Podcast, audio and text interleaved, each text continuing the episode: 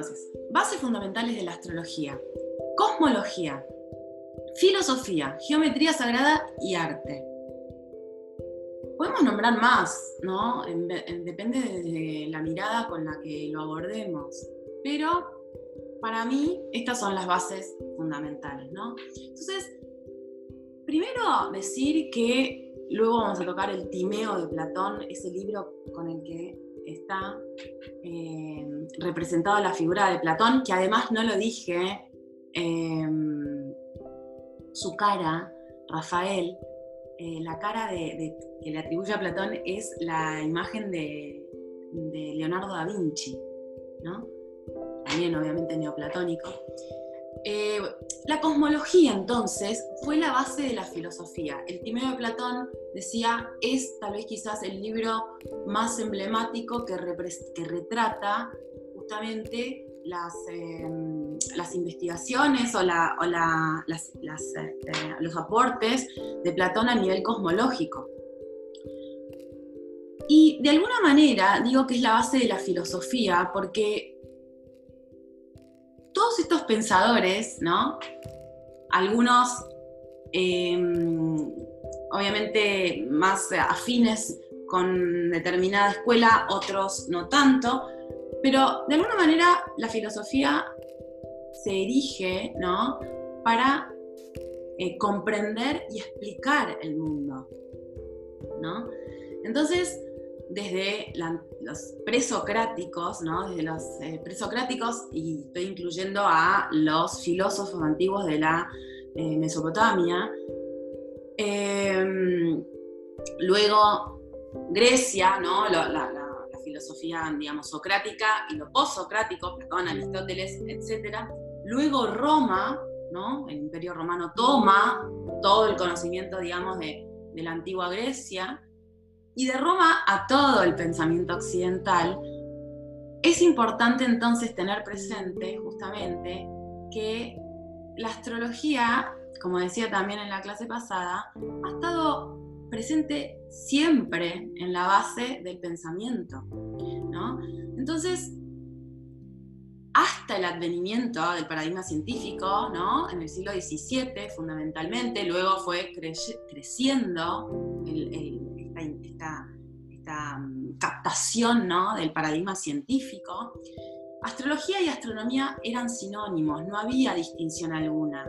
¿no? Era la contemplación justamente y la investigación de los astros. Entonces, a través del estudio del cosmos, ¿no?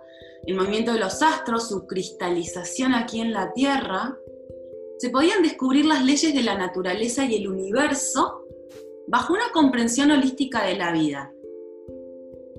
Esto es la base de todas estas, mm,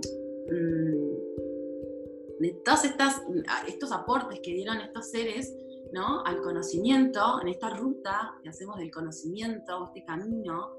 La, la cosmología ha sido la base porque justamente, como eh, sabemos, los seres humanos, por su dimensión espiritual, necesitamos em, de alguna manera abordar esto de estas preguntas de, de dónde venimos, quién soy, hacia dónde voy, ¿no? Eso está siempre presente. Entonces, ¿por qué era tan eh, importante esta disciplina? Lo veíamos la clase pasada con las siete artes liberales, etc. Porque justamente al descubrir las leyes de la naturaleza y el universo, ¿no? La persona ¿no? Es, eh, la personalidad individual tenía de alguna manera poderes, los poderes de justamente hacer que todas esas leyes trabajen a su favor, ¿no? Entonces, bajo, esa forma de ir hacia el conocimiento, esa forma holística, contemplando por un lado la naturaleza de lo físico, de lo tangible, que es también una, llamémosle una consecuencia o un resultado de lo Em, metafísico o lo, no, manifiesto, bajo esa forma se integraba todo el tiempo el mundo físico y el mundo metafísico, lo tangible y también el misterio de lo no tangible. Eran una unidad, por eso digo que se abordaba desde una comprensión holística. Y cuando hacemos formación en astrología, sea desde la línea que sea, lo que de alguna manera estamos buscando es descubrir estas leyes de la naturaleza y el universo para vivir mejor, ¿no? En el, mejor de los casos, ese, eh, para mí al menos, es el sentido de la exploración y la dedicación a eh, la comprensión de este lenguaje simbólico que es la astrología. Entonces, la astrología, desde los antiguos caldeos y hasta la entrada del siglo XVIII, podríamos decir, porque el siglo XVII es un gran, es un gran traspaso, ¿no? Em, entre lo que es el medioevo, el renacimiento, ¿no? Eh, el fin del renacimiento, el comienzo de la era moderna, podemos decir. La astrología entonces ocupaba un lugar central en la sociedad y era considerada como uno de los saberes más elevados. Esto lo vimos en la clase pasada, ¿no? Pero hoy también lo vamos a abordar para poder comprender que nunca dejó de serlo. En, en todo caso, en los últimos siglos, a partir del siglo XVIII, pongamos un número, por ejemplo, más o menos 17, 18, a partir del siglo XVIII se estigmatizó y se tachó y se, eh, de alguna manera se vapuleó eh, la base mm, cosmológica de la astrología, la base filosófica de la astrología también. Antes también, no solamente a partir de la revolución científica, la astrología, luego con el advenimiento del cristianismo, ¿no? y de no solamente el cristianismo, sino la iglesia católica, también fue obviamente condenada, ¿no? Eh, porque bueno, por diferentes razones que de alguna manera atacaban el espíritu o la, o, la, intención de ese credo o de esa forma de vivir, ¿no?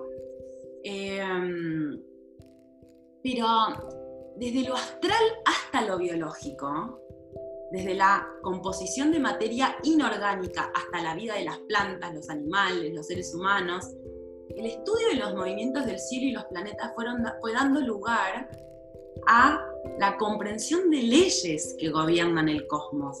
Esta era la, y sigue siendo, al menos para mí, el sentido ¿no? de la astrología, poder observar, contemplando el misterio, sabiendo que no, nunca voy a poder conocer completamente todo, pero sí algo que me ayuda a, de alguna manera, adaptarme a determinadas normas, leyes naturales, leyes del universo.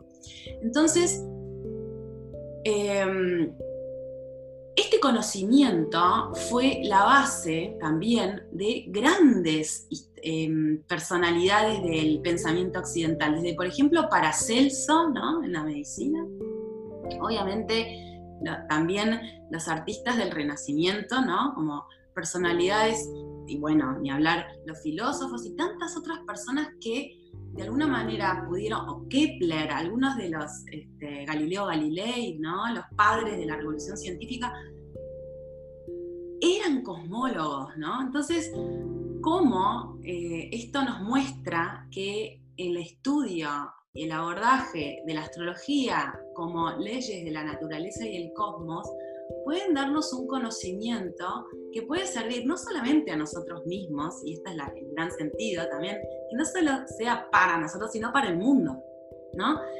Es decir, para mí y desde mí hacia el mundo, ¿no? Hacia los demás, hacia lo transpersonal. Entonces, a través del estudio y de la elaboración filosófica, el pensamiento en relación a estas leyes cosmológicas, se fue dando lugar a todas estas em, em, bases fundamentales, ¿no? Para abordar los grandes misterios como la vida, la muerte, el destino, el libre albedrío, temáticas central, ¿no? Cuando hacemos astrología y en la historia de la astrología, de hecho, que antes comentaba respecto a, eh, religión católica y su oposición en, gran parte, otros no, a la astrología, tenía mucho que ver con este, con este tema del destino, el libre albedrío, ¿no? Cada uno de los pensadores tenía su propia forma de pensar, ¿no? Pero si hacemos un viaje, ¿no? A través de estas bases cosmológicas en la filosofía antigua, eso nos puede dar como una fuerza, yo creo, una fuerza para ir hacia el estudio de una carta natal o el estudio mismo en una formación de astrología, una base como mucho más sólida en nuestra cultura. Porque no nos olvidemos, como decía antes, que durante los últimos siglos la astrología ha sido mm, como un sinónimo de brujería, de, actividad o de disciplina muy, mm, digamos, hasta demoníaca, ¿no? Entonces, eh, darle el lugar que se merece, eh, para darle el lugar que se merece, tal vez quizás nos ayuda traer el arte, traer la simbología ancestral, traer obviamente el pensamiento de los grandes filósofos de la antigüedad. Entonces, tenemos que tener presente que nuestra mente, si entendemos que nosotros somos parte de una especie, ¿no? los seres humanos, la humanidad, de alguna manera cerró su mente, o, se nos ha cerrado la mente a la contemplación del cosmos a partir del paradigma cientificista, ¿no? Me refiero a que todo en el mundo tenga que explicarse de una manera racionalista, eso generó como una escisión en nuestro ser, ¿no? en nuestras mentes, porque dejamos de alguna manera de estar abiertos al misterio. El misterio por esencia justamente no tiene, em, es como infinito, ¿no? Nos presenta eh, de frente la noción del infinito, ¿no? Es un misterio, ¿no? Y el misterio, como un milagro, es un misterio. Pero si lo tachamos porque no se puede explicar racionalmente, ahí es cuando nuestra mente y nuestro ser, por ende, enferma, se cinde. Entonces, cuando el ser humano de alguna manera fue cerrando su razón a la comprensión holística, a este abordaje holístico, em, y desarrollando esta visión racionalista de la vida y todos sus elementos, se anuló, de alguna manera, se anuló la contemplación de este alma del mundo, ¿no? El anima mundi, en términos, el alma del mundo, un gran concepto dentro de los lenguajes antiguos, ¿no? Eh, es decir, el espíritu que anima la vida, ¿no? En nuestra dimensión que es la terrestre, ¿no? Entonces se anuló esa mirada, esa, mm, ese estudio, ese abordaje, eh, al menos con, con, esa jerarquía, ¿no? Y de alguna manera, entonces la naturaleza de lo divino, del misterio, la mística, dejó de estudiarse en las escuelas, ¿no? Como se hacía antes en el medioevo con las siete artes liberales, en donde la astronomía, astrología era una de las siete artes, ¿no? Que todo eh, ser humano para instruirse y para eh, crecer en conocimiento debía abordar. Eh, dejó de estudiarse, la naturaleza de lo divino pasó a las iglesias o los templos, ¿no? Es decir, lo religioso desde un lugar dogmático también dejó de estar en la sociedad, digamos, como más normalmente, llamémosle. Y también la representación de lo místico, lo divino en el arte tomó mucha fuerza. ¿Por qué? Esto, siempre digo, ¿no? Esto según mi mirada. Yo creo que tanto antes del Renacimiento, ¿no? en la época, en, el medioevo, y el arte em, se vio como, eh, hay muchísima producción artística para explicar o representar la naturaleza de lo divino en la tierra, sea en términos cristianos, en términos del camino que sea, pero porque el arte justamente no necesita ser explicado bajo el paradigma racionalista. El arte no necesita ser explicado, el arte es, se plasma, ¿no?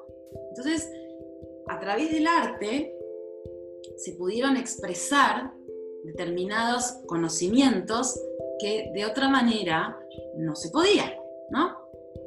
Entonces, la creación artística desde el medioevo a la modernidad, pasando en el medio por el renacimiento, que vamos a abordar la clase que viene, nos metemos directamente en el renacimiento, se inspiró en diferentes lenguajes simbólicos, ¿no?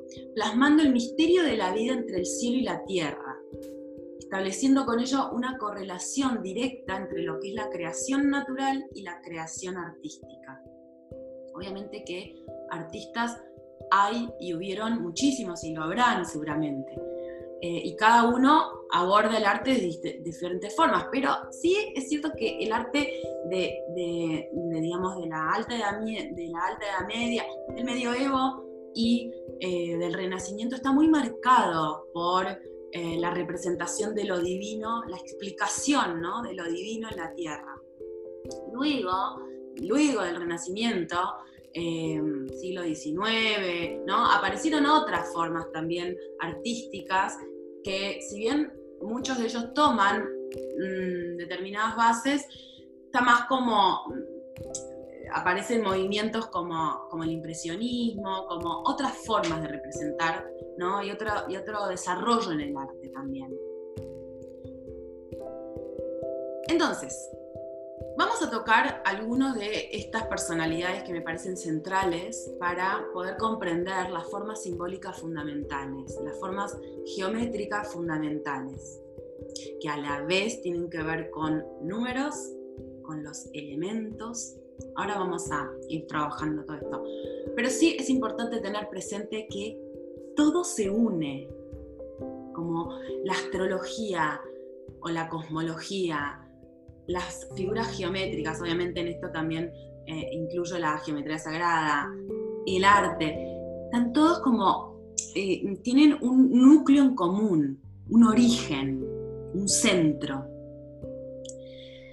Em, entonces, vamos a hablar ahora un poquito de Zoroastro, Hermes, Platón, Aristóteles y Ptolomeo. Hay otros muchos filósofos, sin duda, cuando investigamos sobre la historia de la astrología, que es muy interesante Em, al menos me parece muy interesante, pero estos cinco para mí son los que mm, necesitamos tener ahora, al menos en, el marco de esta clase, estamos abordando la Grecia antigua, ¿no? Em, son estos, estos eh, cinco mm, personajes de la historia universal. Entonces, en general, los historiadores de la astrología coinciden ¿no? en que el origen de la eh, astrología está también, como también refería el, otro en la clase pasada, en la zona donde se considera que nació la civilización, ¿no? la antigua Mesopotamia. Y también el Nilo, como la cuna de la astrología occidental, ¿no? Mesopotamia, Egipto. El estudio de los astros entre los sacerdotes babilónicos se centraba en profecías de carácter primitivo, tomando como base los eclipses, trabajaban mucho con los eclipses, los, antiguos em, persas, ¿no? Y se centraban en la vida de los reyes eh, y obviamente también en la sociedad en general. Entonces, los orígenes, sí, los caldeos, ¿no? Eh, los mesopotámicos, sus templos, los templos mesopotámicos, siempre tienen, van a, eh, o sea, van a observar que tienen siete divisiones, reproduciendo los siete planetas en el cielo, ¿no? los siete escalones. Em, desarrollaban cálculos matemáticos, ¿no? En la antigua Persia se lo conoce como eh, eh, Pitágoras, Sócrates, Platón, Aristóteles, trabajaron con lo heredado de los sabios de la antigua Persia. Persia. Entonces, establecieron un calendario también en Occidente y los planetas fueron divinizados, ¿no? Em, esta es la famosa Torre de Babel, ¿no? Seguramente han escuchado hablar de la Torre de Babel, ¿no? Está representada en el arte y también mucho en la alquimia como de alguna manera la eh, representación justamente o la simbolización de, em, de la cosmología en la Tierra, ¿no? en, la, edificación, ¿no? un templo ni más ni menos. Y luego Grecia, la Grecia antigua, de alguna manera toma este conocimiento fundamentalmente se centra en la figura de Zoroastro, ¿no? de profeta persa que proponía una necesidad ética de integración del individuo en el cosmos. Zoroastro luego es, obviamente, muy eh, conocido ¿no? o difundido esta figura, este profeta persa, por Nietzsche, en su famoso libro Así habló Zaratustra.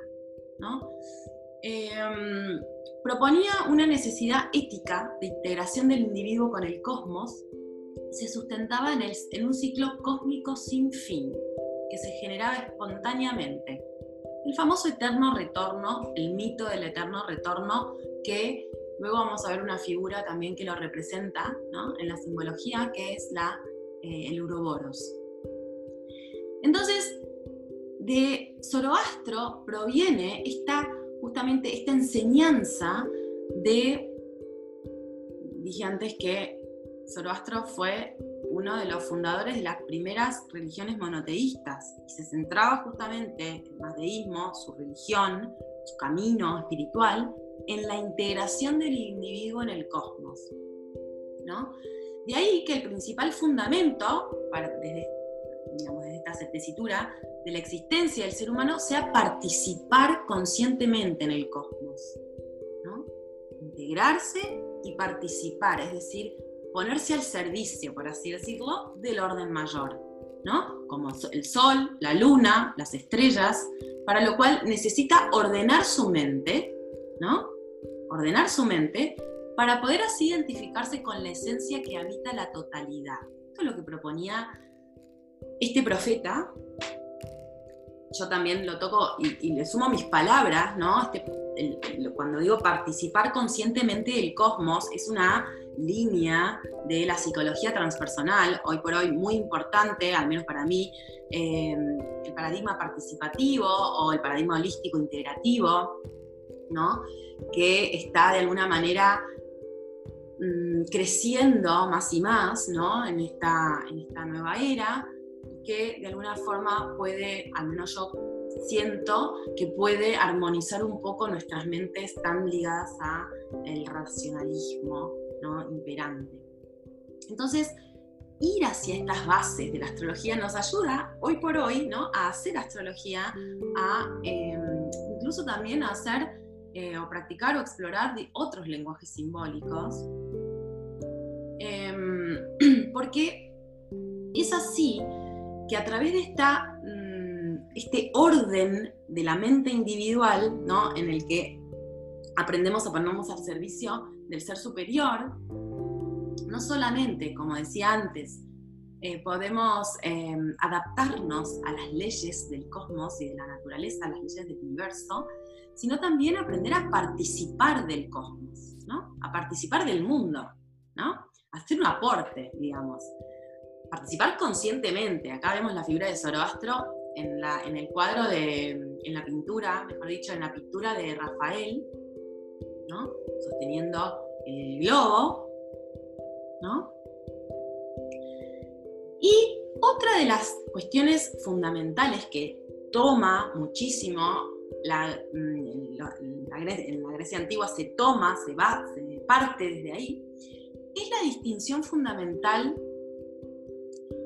entre el bien y el mal este profeta persa lo que dice es que hay energías del bien y hay energías del mal. La energía toda, de alguna manera, puede em, manifestarse desde la luz y desde la oscuridad, ¿no? Entonces, esta distinción entre el bien y el mal, y la concepción también de que el ser humano es una combinación de ambas, luz y oscuridad, ¿no? Eh, es también base de la, em, de la, del pensamiento de la antigua Grecia. Entonces, em, si entendemos que a través de la astrología podemos conocernos, ¿no? al menos desde la astrología que yo promuevo, que es la astrología no solamente psicológica, sino psicoterapéutica, es decir, poder iluminar nuestras sombras, poder iluminar todas esas oscuridades que también somos, para poder unirnos voluntariamente al reino de la luz, al reino del cosmos o a la, digamos, a, la, mm, integración del cosmos para participar, ¿no? La creación justamente del bien en la tierra, ¿no? Es una de las bases fundamentales de todas las escuelas espirituales de la antigua Grecia. Entonces, toda la mitología griega está basada entre la guerra, ¿no? En la guerra entre los hijos de la luz y los hijos de las tinieblas, todas las deidades, y nosotros eh, cuando estudiamos eh, mitología, todas las deidades tienen su luz y su sombra. Si observamos, y obviamente que las deidades en astrología, la mitología es fundamental porque eh, para la astrología pues, han representado obviamente los planetas a través de estas representaciones mitológicas, todo el panteón del Olimpo recrea esta dinámica. Y de allí se entiende que surge toda la humanidad. Cuando estudiamos mitología. Vemos las diferentes jerarquías de dioses y es de, los dioses dentro de la, mitología griega, de los, que luego obviamente se, va, se traslada a la, a la, antigua Roma, ¿no? Pero es el mismo, es el mismo, el mismo conocimiento. Eh, toda la humanidad surge de ese de esa naturaleza de luz y sombra de los dioses, de los planetas, podemos decir, ¿no? De la energía en sí. Entonces, ya vamos a ver, este, este también es una pintura de Rafael, ya vamos a ver donde se representa eh, todos los dioses, ¿no? El panteón de los dioses, que también son los planetas. Ya vamos a trabajar con la visualización de los arquetipos a través del arte más directamente cada uno, ¿no? los planetas, los signos, etc. Pero sí es importante ahora tener presente que el origen del ser humano ¿no? es mixto, es luz y oscuridad. ¿no? Y esto también, como decía antes, es base del pensamiento occidental. Esta imagen es similar a la descripción de Zoroastro del origen del universo y expresa justamente la misma idea, que el ser humano está éticamente obligado a comprometerse en una lucha interior y exterior, ¿no? Para, de alguna manera, liberar esa luz que le puede permitir trascender su propia oscuridad, es decir, el mal. ¿No?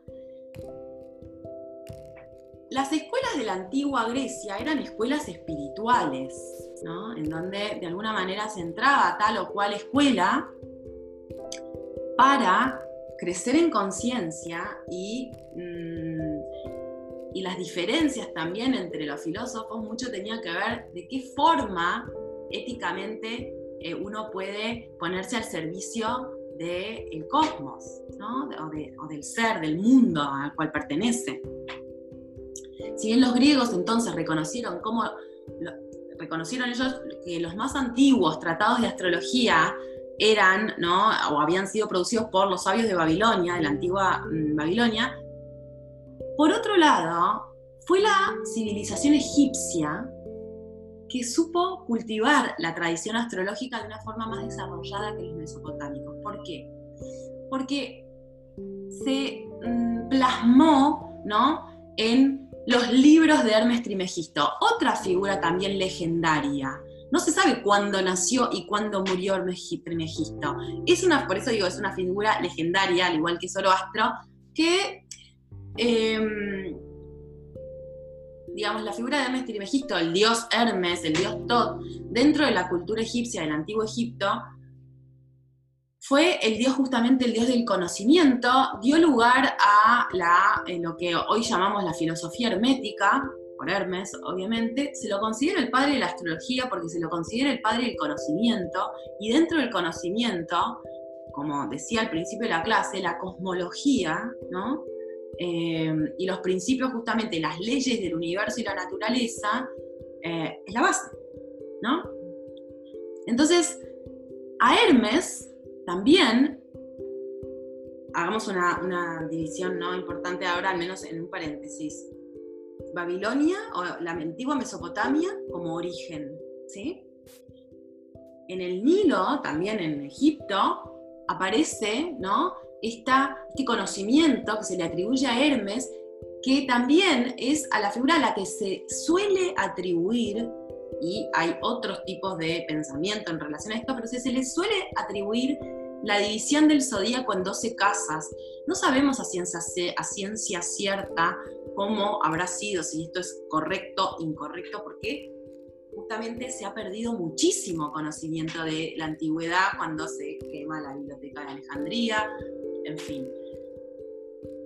se perdió mucho conocimiento y muchos de, los grandes de las grandes personalidades del Renacimiento incluso, antes también, se dedicaron a recuperar el conocimiento. También, de la misma manera, Platón, Aristóteles y los filósofos, eh, digamos, que le sucedieron, también se dedicaron mucho a recuperar el conocimiento y obviamente darles una nueva forma o ponerle su sello, ¿no? Cuando Platón, después vamos a tocar el tema de los sólidos platónicos, tema fundamental de la, em, escuela de Platón, eh, él no inventó lo de los sólidos platónicos, él lo hereda de la antigua Persia, ¿no? Entonces, o de la antigua Mesopotamia. Entonces, él de alguna manera lo explica y lo elabora, ¿no? Pero esto lo pongo de manifiesto porque es un poco lo que a mí me, mueve. Recuperar un conocimiento que eh, puede estar un poco al menos perdido, ¿no? En nuestra, en nuestra sociedad actual y que puede ser justamente una fuente para crear lo nuevo. Entonces, a Hermes se le atribuía la división del zodíaco en 12 casas y toda esta serie de principios universales o leyes del cosmos, las siete leyes del universo. Está también en el aula un artículo dedicado, a, van a encontrar en la parte de biblioteca, un artículo sobre las siete leyes del universo, las siete leyes en realidad de la filosofía hermética, ¿no? En donde se, mm, a partir de estas leyes, estas leyes se plasman todo el tiempo cuando hacemos astrología y cuando hacemos cualquier otra cosa, porque justamente son leyes del universo el corpus hermético, todos estos libros, ¿no? estas fuentes de sabiduría eh, de la época del antiguo Egipto, empieza a estar muy presente durante el Renacimiento, época en donde surge, ¿no? a partir de fines del 1400, surge con mucha fuerza el neoplatonismo. Y Cosme Medici ¿no? Antigua mm, Florencia, lo manda a traducir al latín, en la familia Medici. Lo manda a traducir al latín, eran herméticos, ¿no? La familia Medici, y así, entonces, este corpus hermético tuvo luego una amplia difusión en Occidente. Pero esto es previo, ¿no? O sea, obviamente que todo este conocimiento, no sabemos de cuándo, digamos, no sabemos en qué momento de la historia se produce, pero sí podemos tomarlo, ¿no? Eh, estas representaciones también que se realizaron luego eh, dentro de la alquimia para representar todas este, estas figuras y, esta, y este, esta sabiduría, acá lo vemos a, Hermes Trimegisto sosteniendo, ahí se cortó un poquito la imagen, sosteniendo, digamos, el mundo y señalando la dualidad, ¿no? El sol, la luna, la dualidad y la integración de la luz y la sombra como la base y de hecho uno de los principios también fundamentales, principio de polaridad, ¿no? También eh, uno de los eh, principios de, la filosofía hermética. Todo esto para llegar ¿no? a comprender eh, lo heredado por las, las antiguas escuelas filosóficas griegas, que siempre ponen de manifiesto o está presente en, cuando se estudia la filosofía de, la antigua Grecia, esta distinción entre el cielo y la tierra, ¿no? entre lo manifiesto y lo no manifiesto. ¿no? También esto siempre presente en la filosofía de la antigua China, ¿no? con el I Ching como el libro eh, más, digamos, tradicional, o más antiguo, mejor dicho, más antiguo de la, de la filosofía china cielo y tierra todo el tiempo. Entonces, Grecia tenía una serie, Grecia eh, antigua, ¿no? Tenía una serie de tradiciones filosóficas relacionadas también al pitagorismo. Pitágoras, ¿no? Eh, em, digamos, presocrático, cuyas teorías sobre la música de las esferas, la armonía, la vibración del cosmos, guardan íntima relación con los estudios astrológicos egipcios. Entonces, ¿Cómo es, no? Em, qué interesante, al menos a mí me resulta, poder ir, como siempre digo, ¿no? con, el ojo del explorador, no para buscar em, verdades absolutas, porque jamás las vamos a poder encontrar, pero cómo todos estos aportes al pensamiento de la humanidad tienen mucho que ver entre sí.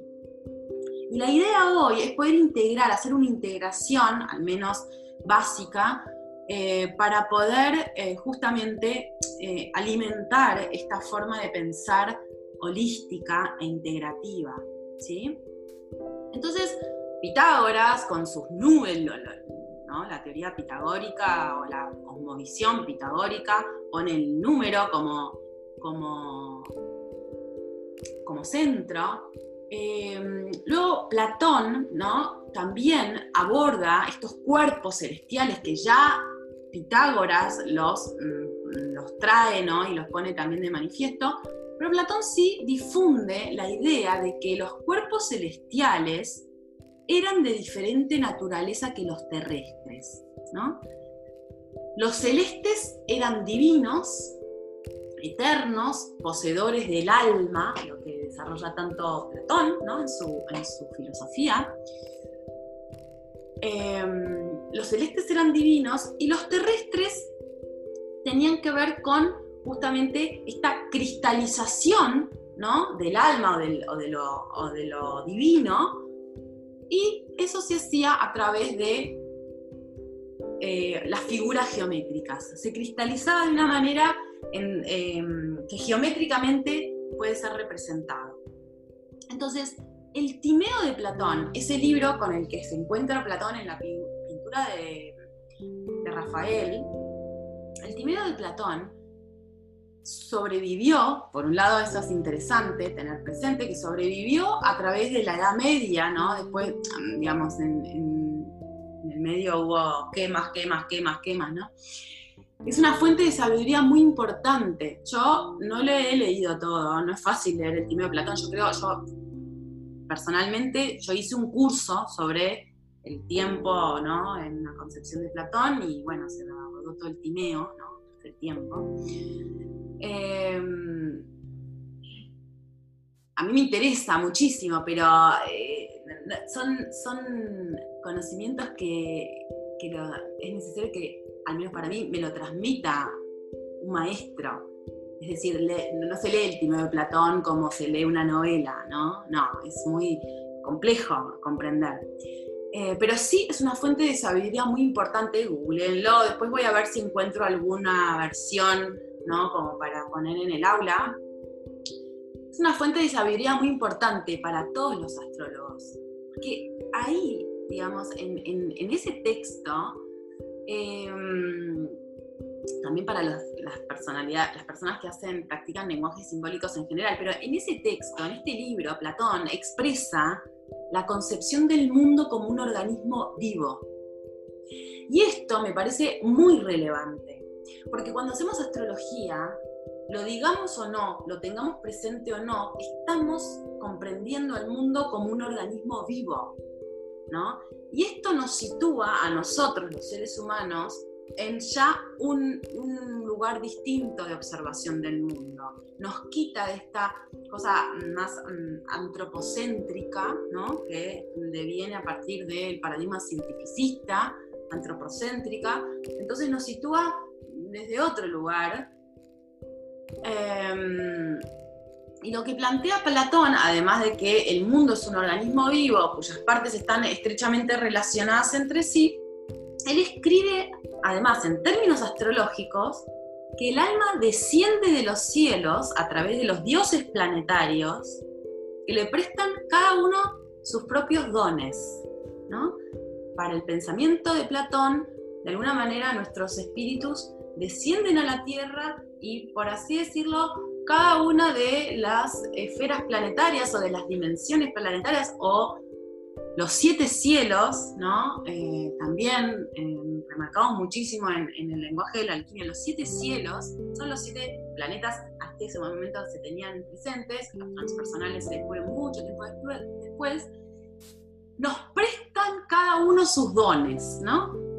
Entonces, él dice que toda la organización del mundo material, lo terrenal, lo manifiesto, depende de una inteligencia ordenadora superior y, por ende, misteriosa, inabarcable. ¿No? Entonces se sitúa en el lugar del sabio, aquel que va hacia el conocimiento sabiéndose muy pequeño para comprender ¿no? Ese, esa inteligencia superior. Sin embargo, no deja de contemplarla y de acreditarla, ¿no? de, tenerla presente. Este es una imagen que, mm, de una representación del Timeo de Platón, una representación muy antigua, eh, mm, año 1500, eh, en donde ven ahí que se, es cosmología pura ese, ese libro fundante además del el pensamiento occidental, ¿no? Entonces, el Timeo de Platón es considerado el libro más importante de toda la filosofía y la ciencia también. Tengamos presente, ahora vamos a tocar la figura de Aristóteles, ¿no? Discípulo de Platón. Sócrates, Platón, Aristóteles, ¿no? Em, todo lo que se conoce de Sócrates es a través de Platón, ¿no? Pero digo ahora el nombre de Aristóteles porque la ciencia, como la llamamos ahora, tiene mucho que ver con el abordaje aristotélico del mundo, ¿no? Pero sí, sabiendo obviamente que Platón fue su maestro, em, podemos decir que el Timeo de Platón es considerado el libro más importante de toda la filosofía y el pensamiento occidental y su contenido trata sobre tres temas fundamentales. El cosmogónico, es decir, sobre el origen del universo, el físico, es decir, la estructura de la materia, ¿no? y el antropológico, es decir, la naturaleza humana. Dicho de otra manera, el cielo, la tierra y el ser humano. ¿no? Es lo mismo que hacemos en astrología, ¿no? desde una perspectiva un camino un abordaje, o mejor dicho, un sistema de conocimiento, ¿no? Eh, plasmado gran parte en el mandal astrológico, un sistema particular ¿no? Pero lo que abordamos fundamentalmente es comprender nuestra vida individual y la vida de toda la creación como unión del cielo y la tierra. La vida como unión del cielo y la tierra también es la premisa fundante de la filosofía china. Entonces, así, el diálogo de El Timeo es un diálogo que, plasma en su libro eh, Platón, el diálogo del Timeo se centra en la exploración del cielo, la tierra y el ser humano, planteando una cosmovisión astrológica que promueve que los planetas, antes que ser la causa de los destinos humanos, es decir, una, una visión no adivinatoria, la que promueve Platón, antes que ser la causa de los destinos humanos, ilustran la correspondencia entre el microcosmos y el macrocosmos. Esta postura también se mantuvo por todas la, las escuelas neoplatónicas, ¿no? Luego en el Renacimiento, la escuela neoplatónica la lidera Marsilio Ficino, digamos, mm, eh, de la mano de Cosme Medici también, pero me parece importante también hacer aquí, o al menos para mí es importante remarcar que esta visión no adivinatoria es la base del pensamiento platónico. Luego, ¿Por qué lo digo? Porque luego, ¿no? en la historia, los, las dificultades, llamémosle, que tuvo este saber, que es la astrología, tuvieron que ver con esta, estas visiones, si era adivinatoria o no era adivinatoria, si el libre albedrío o el destino está marcado, ¿no? Pero si sacamos de un lado, ¿no? El ánimo de querer adivinar, ¿no? a través de eh, nuestras pequeñas mentes humanas, si sacamos de lado, podemos abordar el conocimiento de una forma justamente mucho más integrativa y mucho más, mm, a mi modo de ver, más profunda, más real, más real. Em, el otro día leía en el Facebook, mi Facebook, un astrólogo que, que yo sigo acá en España, muy, importante acá, que ponía, puso en un post, bueno, me equivoqué con el resultado de la elección en Argentina, acá me, me, muestra que, que, bueno, que los astrólogos también podemos cerrar, ¿no? Ponía, ¿no? Yo me quedé pensando, bueno, había muchos comentarios y yo leo, yo me quedé pensando, claro, porque al menos desde mi mirada, el querer adivinar, ¿no? Adivinar es de alguna manera poder adelantarse trayendo estas leyes del cosmos y la naturaleza, contemplando ¿no? el universo de los cielos desde nuestra mirada terrestre eh, y, lo que es, digamos, la astrología mm, propiamente, querer hacer un, mm, con determinismo, dar como, bueno, va a pasar esto. Lo cual creo que genera eh, dificultades porque dejamos de tener en cuenta cuando hacemos ese, ese abordaje que nuestra mente es muy pequeña, ¿no? Que nuestra mente puede pensar un poquito, ¿no? Como para eh, dar en detalle, incluso a un, a, mí me genera mucha admiración, sobre todo una astróloga, una maestra con la que yo estudié, eh, su gran capacidad de, eh, digamos, de predictiva, pero en términos filosóficos, más que buscar la adivinación, lo interesante que nos hace, nos ayuda a pensar, justamente la filosofía es, ¿no? De alguna manera enamora la sabiduría, nos ayuda a pensarnos. Eh, cuando quitamos la, la, adivinación del medio, podemos aprender a pensar mejor tal vez quizás sobre todos estos sistemas de conocimiento observando cómo estos sistemas son justamente una representación de la correspondencia entre el microcosmos y el macrocosmos. Entonces, el timeo influyó mucho en los primeros eh, pensadores cristianos también, porque luego en la historia aparece obviamente el movimiento del cristianismo, ¿no? Como, capta muchísimo el, los caminos espirituales y políticos, ni hablar, ¿no? Pero, por otro lado, Aristóteles, acá vemos a Platón mirando, señalando arriba con su timeo, Aristóteles señalando el mundo de la tierra y de lo físico, también con su libro de la ética Nicómaco. Por otro lado, entonces, también eh, encontramos en la figura, en el pensamiento de Aristóteles,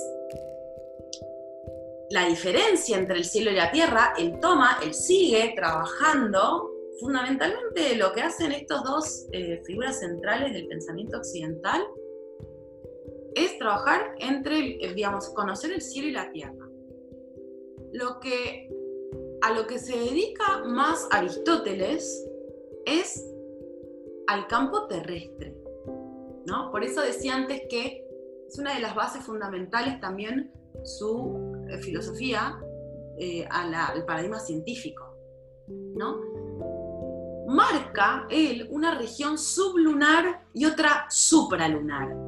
Si tenemos en cuenta que la Luna es nuestro satélite natural, ¿no?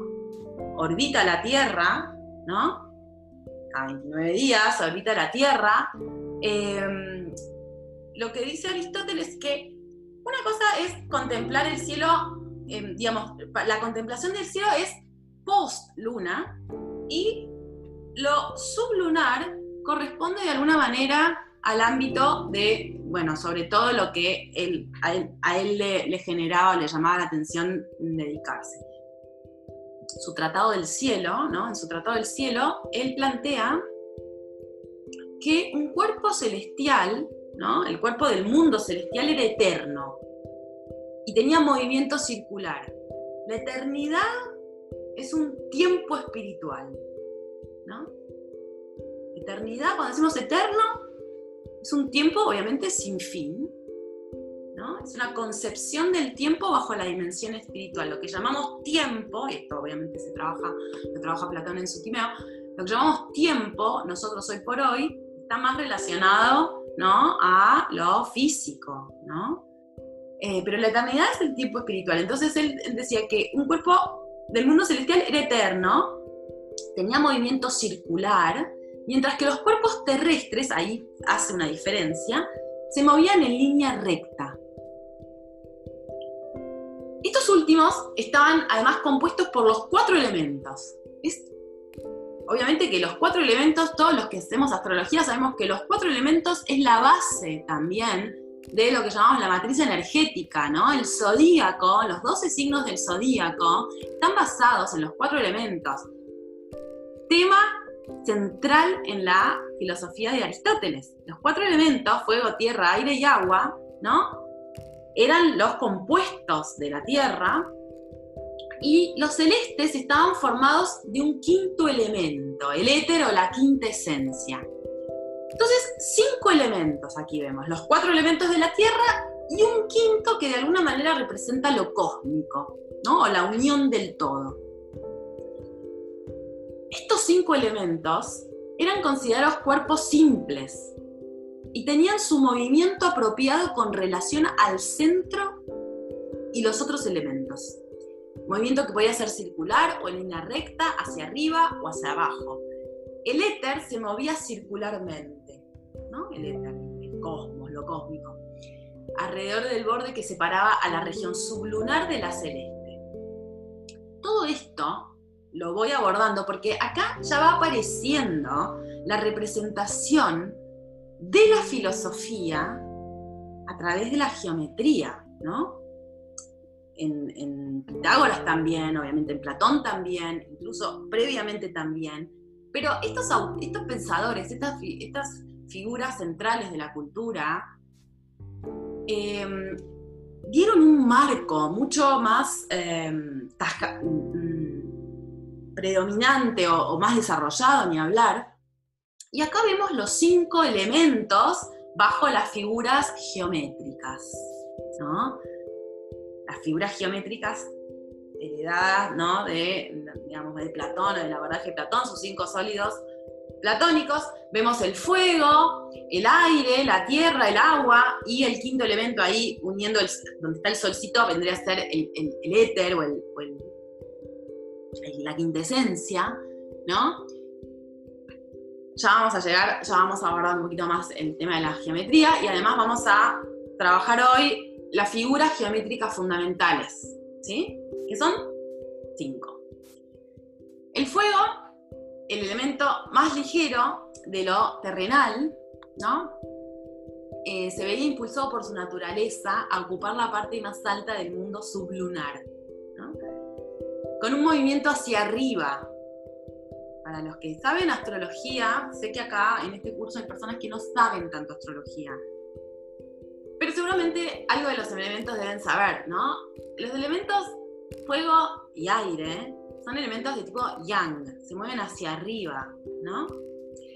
Entonces, eh, con un movimiento hacia arriba, el aire también se movía hacia arriba y tendía a quedarse en la región inmediatamente inferior a la del fuego. Por debajo del aire estaba el agua, que junto con la tierra se caracterizaba por tener un movimiento hacia abajo, ¿no? Los elementos yin, receptivos, ¿no? contrarios al de aire y fuego. La tierra, por su parte, era el elemento más pesado. Todo esto es lo que desarrolla Aristóteles en su Tratado del Cielo y bueno, otras cosas más, obvio. Pero la posición que ocupaba un cuerpo en el universo era determinada de acuerdo con la naturaleza de su movimiento, hacia arriba, hacia abajo o circular, y de ese modo cada cuerpo ocupaba su propio lugar en el universo. ¿Sí? Entonces, Aristóteles tiende a dividir el mundo en cinco niveles delimitados por el movimiento de los cinco elementos. Esto obviamente que muestra que la cosmología, llamémosla astrología, cosmología, astronomía, como querramos llamarle, el estudio del cielo en la tierra, es central también en la eh, filosofía de eh, Aristóteles, ¿no? Entonces, eh, la región celeste se mueve en un eterno movimiento circular, ¿no? Y es la causa de los cambios. Las estrellas fijas constituían el principio de permanencia, mientras que el movimiento de los planetas, el Sol y la Luna, dan lugar al principio del cambio. Los planetas, compuestos de éter, tienen un movimiento propio puro y eterno, sin que las cosas del mundo terrestre puedan influir en ellos. Entonces lo que marca Aristóteles con esto es que el mundo del cielo, de alguna manera, influye en la Tierra, pero el mundo de la Tierra no influye en el cielo, ¿no? En lo cósmico, ¿no? Por otro lado, los estoicos, otra de las escuelas, simplemente para tocar un poquito su relación con la astrología, eh, también daban pie a la aceptación de las doctrinas astrológicas, ¿no? No todas las escuelas de la antigüedad aceptaron esta teoría de Aristóteles de la quinta esencia, pero sí los estoicos particularmente entendían que el estudio de la naturaleza podía llevar a la predicción. Al conocer las leyes de la naturaleza y poder vivir de conformidad a ellas, ahí la astrología tomaba otro lugar, ¿no? O la cosmología, tomaba otro lugar. La astrología era en ese sentido un arte preciado y los arquetipos universales atraían más a los estoicos que otros aspectos más cotidianos. Entonces, otra de las figuras centrales dentro de estos cinco que me interesa tocar aquí, Ptolomeo.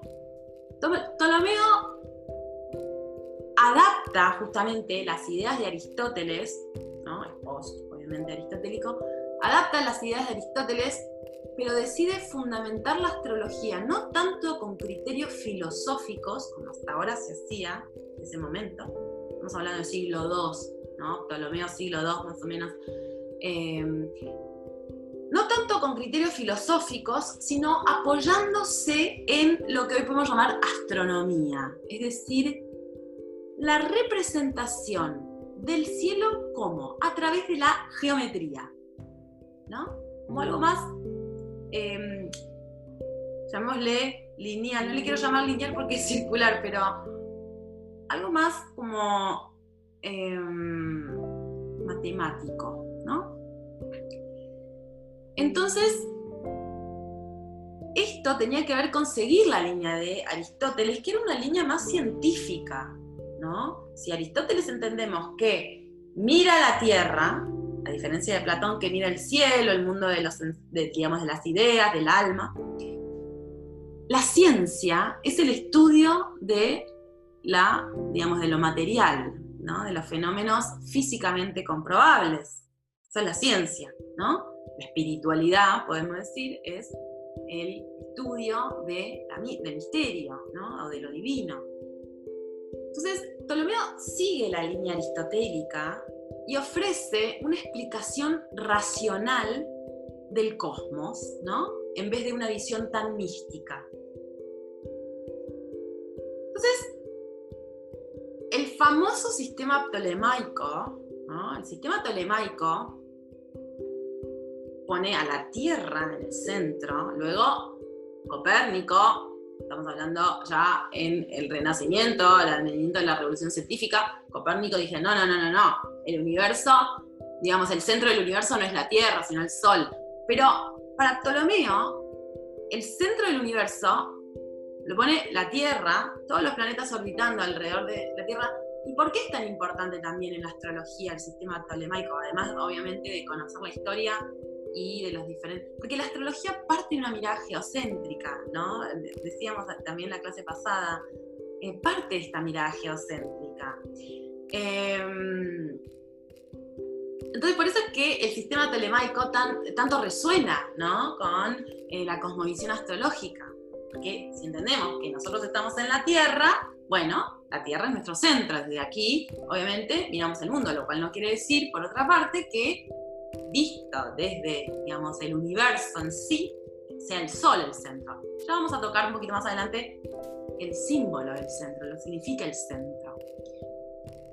Ptolomeo entonces desarrolla la teoría de los signos, los planetas, las casas, los aspectos zodiacales, distingue una astrología de predicción de sucesos generales y otra individual. Es decir, esto ya estaba muy presente entre en los mesopotámicos, en los, egipcios también, esto de que lo que sucedía aquí en, el mundo era de alguna manera la manifestación de las fuerzas celestiales, ¿no? Presentes desde el origen, ¿no? El pensamiento. Em, pero además empieza a sumar, digamos, a partir de este momento, se empieza a sumar el carácter individual, ¿no? Es decir, la carta natal, ¿no? Más allá de las eh, pestes o las eh, fluctuaciones y cambios en el mundo en sí, empieza a a aparecer como la, más directamente algo que antes también se hacía, no es que no se, no se hiciera, pero empieza a aparecer más directamente también la concepción de la cosmología, la astrología, como influencia individual. Entonces, la concepción del cosmos en Ptolomeo